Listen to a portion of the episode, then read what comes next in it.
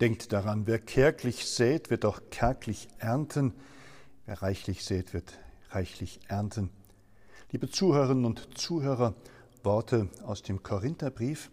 Gott liebt einen fröhlichen Geber. Und lasst uns noch auf die Verse des Apostels hören, die da weitergehen. Jeder gebe, wie er es sich in seinem Herzen vorgenommen hat, nicht verdrossen und nicht unter Zwang, denn Gott liebt einen fröhlichen Geber. In seiner Macht kann Gott alle Gaben über euch ausschütten, so dass euch alle Zeit in allem alles Nötige ausreichend zur Verfügung steht und ihr noch genug habt, um alles Gute zu tun. Wie es in der Schrift heißt, reichlich gibt er den Armen, seine Gerechtigkeit hat Bestand für immer. Gott, der den Samen gibt für die Aussaat und Brot zur Nahrung, wird auch euch das Saatgut geben und die Saat aufgehen lassen. Er wird die Früchte eurer Gerechtigkeit wachsen lassen. In allem werdet ihr reich genug sein, um selbstlos schenken zu können. Und wenn wir diese Gabe überbringen, wird sie Dank an Gott hervorrufen. Wort des lebendigen Gottes. Im Namen unseres Herrn Jesus Christus, Licht und Frieden. Liebe Freunde des Roten Berges, liebe Geschwister im Glauben, liebe Zuhörerinnen und Zuhörer, welch ermutigende Worte, welch große Weisheit und welch Hinweis auf das, was wir auch immer reflektieren dürfen, wenn wir hier am Roten Berg in der Sozialkirche in unserem Alltag, in unserem Miteinander der verschiedenen Völker und Kulturen und der Menschen aus den unterschiedlichsten Milieus und vor allem auch mit den Menschen, die bislang das Leben nicht besonders zärtlich behandelt hat und gestreichelt hat, sondern die hier an diesem Ort ja auch Hoffnung und Kraft schöpfen, aber vor allem sich gut einbringen und mitwirken, dass wir hier die Bedürftigen versorgen können, dass wir hier achtsam mit Lebensmitteln umgehen, dass wir uns hier plagen und mühen, dass doch genug für alle da ist und dann immer wieder erleben dürfen, ja, der gibt, der empfängt. Es ist so viel da und es ist so viel Bereitschaft da zu geben und zu schenken dass das eine Ermutigung schlechthin ist. Aber erzählen möchte ich nicht von den Lebensmitteln, sondern von den kleinen Dingen dieses doch immer wieder abenteuerlichen und ermutigenden Alltags hier auf dem Berg. Von einer Rose, von einem Rosenstöckchen, von einer Heckenrose, glaube ich, so müsste man das genauer bezeichnen, will ich heute berichten. Von einem Stöckchen, das da unbedingt auf den Berg gebracht werden musste. Die Hintergründe kenne ich gar nicht alle, aber ich kenne den Diakon und kenne Monika, die frühmorgen schon angefangen haben, dieses Stöckchen hierher zu bringen und ein Loch gegraben haben vor der Kirche links neben dem Eingang, die gemerkt haben, dass dieses Loch da gar nicht so funktioniert, weil der Schutt und der Schotter und alles, was so sehr lebensfeindlich für Pflanzen sich anfühlt und ansieht, da ganz schön ausgehoben werden mussten. Und bis dann ein Boden, ein nahrhafter Boden zu finden war oder wir auch noch vom Kompost haben Erde nachholen müssen, damit überhaupt das Röslein einen Platz hat finden können. Viel Schweiß gekostet hat in diesen ersten Frühsommertagen. Und es musste an diesen Ort. Und ich dachte, okay, bringt es herbei. Wir wollen gucken, ob die rosa Rose der Hoffnung, eine Züchtung jüngerer Zeit, der Verkauf wird, glaube ich, auch noch befördert und Immer wenn so ein Stückchen verkauft wird, geht auch noch ein Euro an eine Kinderkrebsaktion. Und diese Züchtung, diese Rose soll jetzt bei uns vor der Kirche wachsen. Ob das mal wie der Hildesheimer Rosenstock tausend Jahre währt und die Leute immer wieder fasziniert mit der bangen Frage, schlägt er aus, wächst er, reift er oder geht er ein, geht er unter und was bedeutet das für unsere Umgebung, was bedeutet das für die ganze Welt? Nein. Es ist eine schöne rosa Rose der Hoffnung, die bei uns jetzt einfach hier ist. Und sie hat schon eine Blüte. Und zweimal war sie schon in arger Bedrängnis, denn kaum war sie gepflanzt, kaum war sie begossen, kaum war sie einigermaßen gesichert, gibt es ja Menschen, die mit einer hohen Geschwindigkeit und einer Unachtsamkeit auf diesen Kirchplatz fahren. Warum muss man hier überhaupt Autos zulassen? Warum muss hier überhaupt geparkt werden?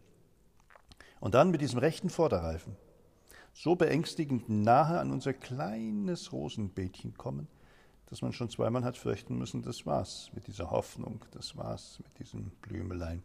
Aber nein, es hat jedes Mal gut gegangen und jetzt steht da noch ein großer Stein und ein Behälter mit Wasser, weiß. Und wir hoffen, dass ihm da eine gute Zukunft beschert wird. Zukunft deswegen, weil wir auch eine Vergangenheit haben.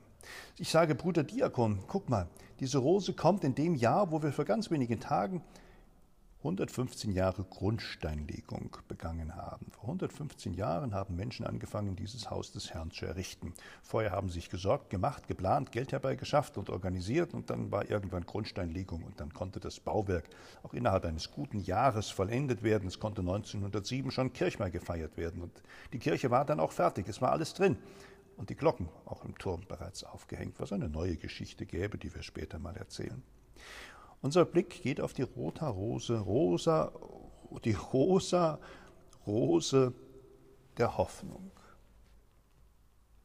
Wer kärglich sät, wird auch kärglich ernten. Wer reichlich sät, wird reichlich ernten. Also all das, was an Gutem ausgebracht wird, was an Hoffnungsfrohen veranstaltet wird, das wird viel Segen haben, das wird viel Wirkung zeigen und darum soll es gehen. Wir gucken täglich nach dieser Rose.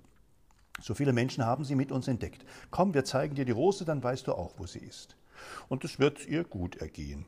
Wenn sie in Sicherheit bleibt und die Unbesonnenen noch etwas vorsichtiger werden, schauen, wo sie denn so unterwegs sind und sich prüfen und fragen, muss ich denn wirklich den letzten Meter bis zur Kindergartentüre fahren, dass ich die kleine Charlotte oder den Willi oder den Otto oder wen auch immer dann so passgenau da einfach nur abgebe, dann sieh doch wenigstens auf die Rose der Hoffnung. Irgendwie müsste das doch alles anders laufen, anders funktionieren. Müsste doch die Gemeinschaft von Eltern, Familien, Kindern irgendwie auch anders konstruiert sein. Müsste es doch nicht nur diese Orte geben, wo man die Kinder abgibt, sondern müssten sich doch Orte entwickeln lassen, wo so ein Miteinander und Füreinander gedeiht. Na, passiert ja schon an ganz vielen Stellen. In allem werdet ihr reich genug sein, um selbstlos schenken zu können. Und wenn wir diese Gabe überbringen, wird sie Dank an Gott hervorrufen. Dann kommt der Tag, wo die ersten Rosen vielleicht auch auf unserem Altar stehen dürfen. Wenn sie da emporwächst, wenn sie neue Blüten treibt, wenn der Rosenstock mächtiger wird, dann fällt bestimmt für uns zur Ehre und zum Lob Gottes und zur Freude der Menschen etwas ab.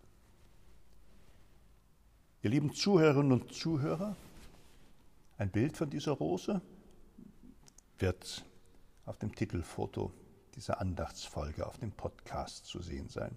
Demnächst bestimmt vielleicht auch eine Postkarte. Und vielleicht wird dieses hoffnungsfrohe Bild so viele Menschen freuen. Jedenfalls all die, die sie sehen, die die Geschichte kennen, die sie wahrnehmen, wünsche ich den Segen Gottes, seinen Frieden, seine Barmherzigkeit. Wünsche ich die Freude, sich an solchen kleinen Dingen freuen zu können. Und das, was die Rose an Duft, an Farbe und Form verströmt. Es soll uns auch alle an dieser Rose zusammenbringen, wir, die wir so unterschiedlich sind, die wir so verschieden ticken, die so mit unseren Launen und Alltagssorgen diesen Weg zum Kirchberg finden. Wir dürfen dann an der Rose herbei, auch in diese Kirche, jetzt in diesen Frühsommertagen, in diese kühle Kirche, wo es draußen so schwül und heiß ist.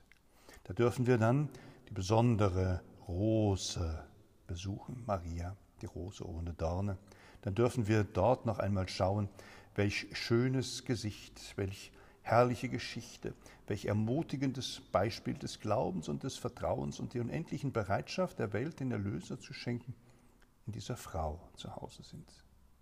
Ja, so viele schöne Blumen und Blüten können in dieser Welt gedeihen, wo Menschen sich dem Willen Gottes ergeben. So können wir in dieser Kirche darüber nachdenken, dass auch wir Kinder Gottes sind, berufen zur Gemeinschaft mit Gott und untereinander, dass wir berufen sind, aufzublühen wie solche schönen Gewächse, dass wir berufen sind, Gnade, Barmherzigkeit und Gerechtigkeit zu verbreiten, beste Düfte für unser Zusammenleben und für unser Sein in dieser Zeit. So lasst uns in Stille und in aller Andacht mit vielleicht einem gedanklichen Rosenbild vor Augen ein Gebet sprechen, vielleicht das Vaterunser auch, in dem wir Gott für so vieles danken und ihn bitten. Und vor allem, ich möchte euch grüßen und segnen und erbitte vom Herrn dies. Unsere Hilfe ist im Namen des Herrn, der Himmel und Erde erschaffen hat. Das segne, bewahre und behüte euch zu allem Guten, der allmächtige und gütige Gott, der Vater, der Sohn und der Heilige Geist. Amen.